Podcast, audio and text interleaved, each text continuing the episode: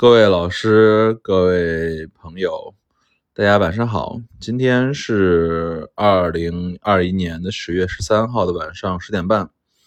然后我是春天堂主春天。今天我们录这期节目叫做《古玩之人不可貌相》啊，为什么会出这期节目呢？主要是。因为也是最近碰到一些很奇怪或者说嗯没想到的客户吧，然后又教育了我，教育我人不可貌相啊，所以这里给大家也做一个小小的分享。呃，这两天是这个香港苏富比的这个秋拍，嗯，我我自己没参加，因为那价格都贼他妈高。然后，但是我看朋友圈里面很多人在在给我汇报这个相关的这个战况吧。嗯，我看到有一对儿这个皇帝红樊红龙的这个乾隆官窑的这对碗啊，两个碗总共四冲，卖了人民币两百八十万。然后有一个康熙斗彩的官窑碗。然后是张培老师去买的吧，也没买到，两百五十万港币。啊，这种苏富比的秋拍，这我一般都是很少参加的，嗯，因为确实价格上还是非常非常高啊，一般的人是买不了这种东西的。能买的人，要不就是那种很大的古玩商，要不就是那种很大的家族吧，收藏者。好吧，我们回到今天的主题。今天的主题叫做“古玩人不可貌相”啊。今天说这个节目的原因是，我今天卖了一个光绪官窑盘子吧，啊，十四 cm，皇帝绿鹤龙纹的，然后背后是瓜果纹这样的一个碗，素三彩的光绪官窑，价格卖的也不贵啊，因为我买的也比较早，最后卖了三万多块钱吧，啊。然后，但这个买家其实跟我还挺吃惊的，因为为什么说这个事儿呢？因为今天这个卖家是我见过少有的，一上来他跟我说了几句话之后，突然给我塞住院单的人啊，是一个五十六七岁的老爷爷吧。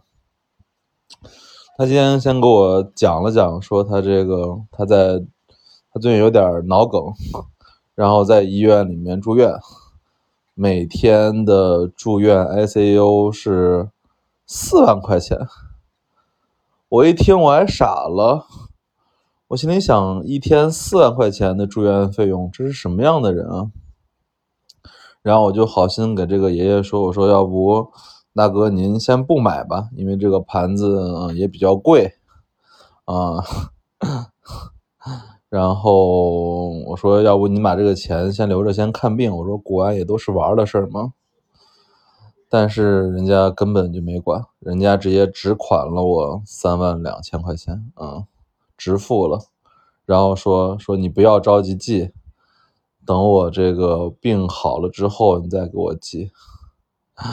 这真是一个很让人吃惊的情况，因为这个。这个卖家是陕西人，陕西西安未央区的一个一个一个人，所以我说，哎，咱陕西还有这么富贵的人群吗？一天能住四万块钱的这个 ICU，我还给人家好心说说，要不您别买盘子了，您留着钱，留着钱这个治病，人家结果直接直款。所以啊，这人不可貌相，有时候你千万不要以自己的这个经济情况去揣度自己的卖家。有些卖家确实非常非常的有实力吧，而且都是出乎意料的。这个卖家他自己脑梗，ICU 抢救，结果还花三万多买瓷器，这确实是我我很傻了，因为他给我发了很多他那个住院的那些截图，医药费的截图，我真的没想到。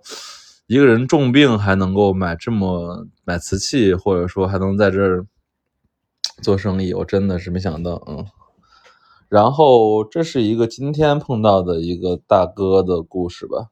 然后当然我也补几个后续的其他朋友的故事，就是为什么说人不可貌相呢？因为我记得我前面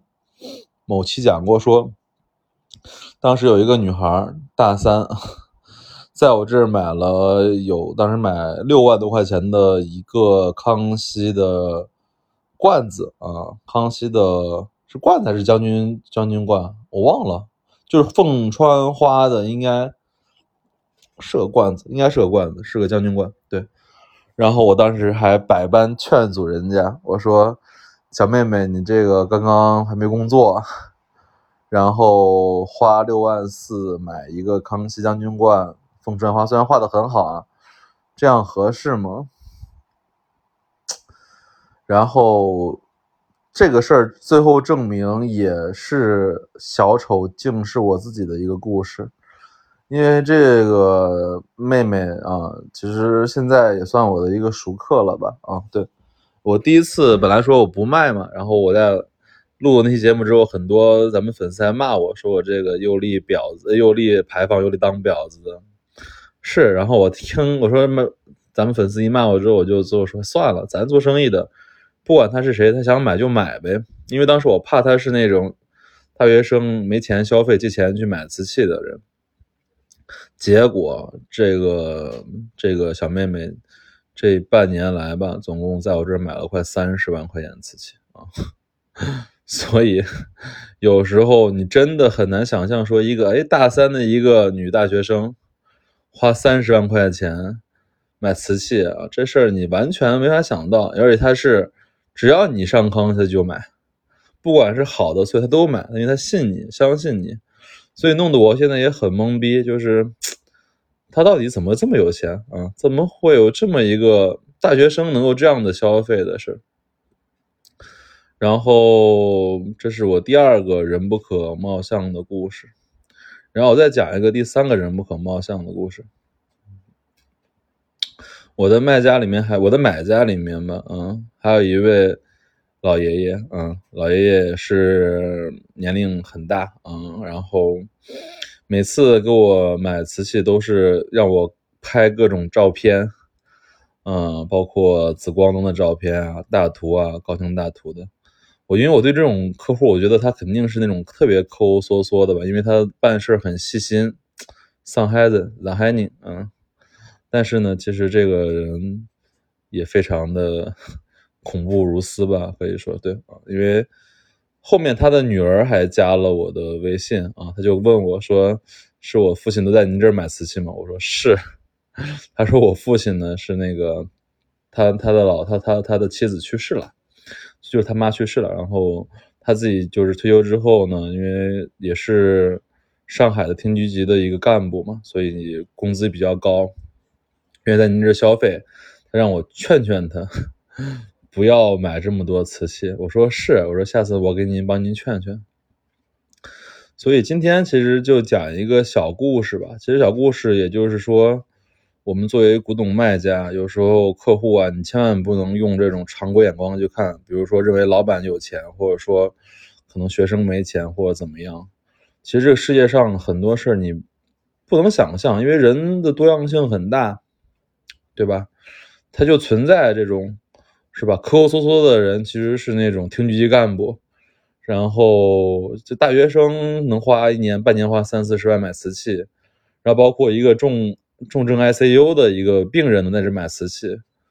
这些事儿都是我也是我很少遇到的事儿吧？好吧，今天给大家讲几个故事。物见开门不解释，春天堂藏词。